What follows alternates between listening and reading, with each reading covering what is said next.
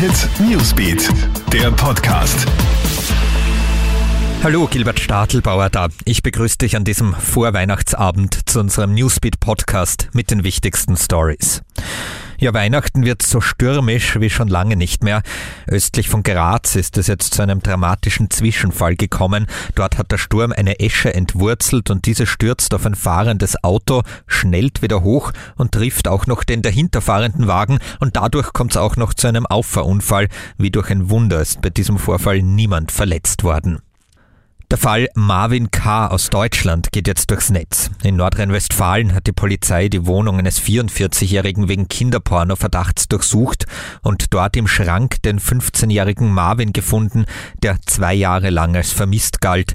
Gegen den 44-Jährigen ist jetzt Haftbefehl erlassen worden. Marvin wird betreut. Wie heute bekannt wurde, ist der Mann schon im Jahr 2018 wegen Kinderpornobesitz verurteilt worden. Eine Frage, die viele seit der Einführung des allgemeinen Rauchverbots am 1. November beschäftigt ist, dürfen Wirte vor dem Lokal ein Zelt für die Raucher aufstellen? Das war nämlich unklar, weil im Gesetz nicht genau definiert ist, was als Freifläche gilt und was nicht. Das hat das Gesundheitsministerium jetzt nachgeholt und demnach sind diese Freiflächen so definiert, es darf überdachte Bereiche geben, draußen vor dem Lokal, in denen geraucht werden darf.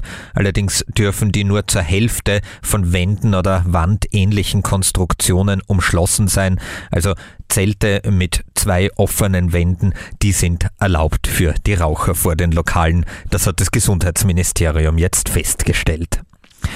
Und zum Abschluss noch Good News für alle Skisprung-Fans. Trotz des aktuellen Warmwetters kann die Vier-Schanzentournee wie geplant stattfinden.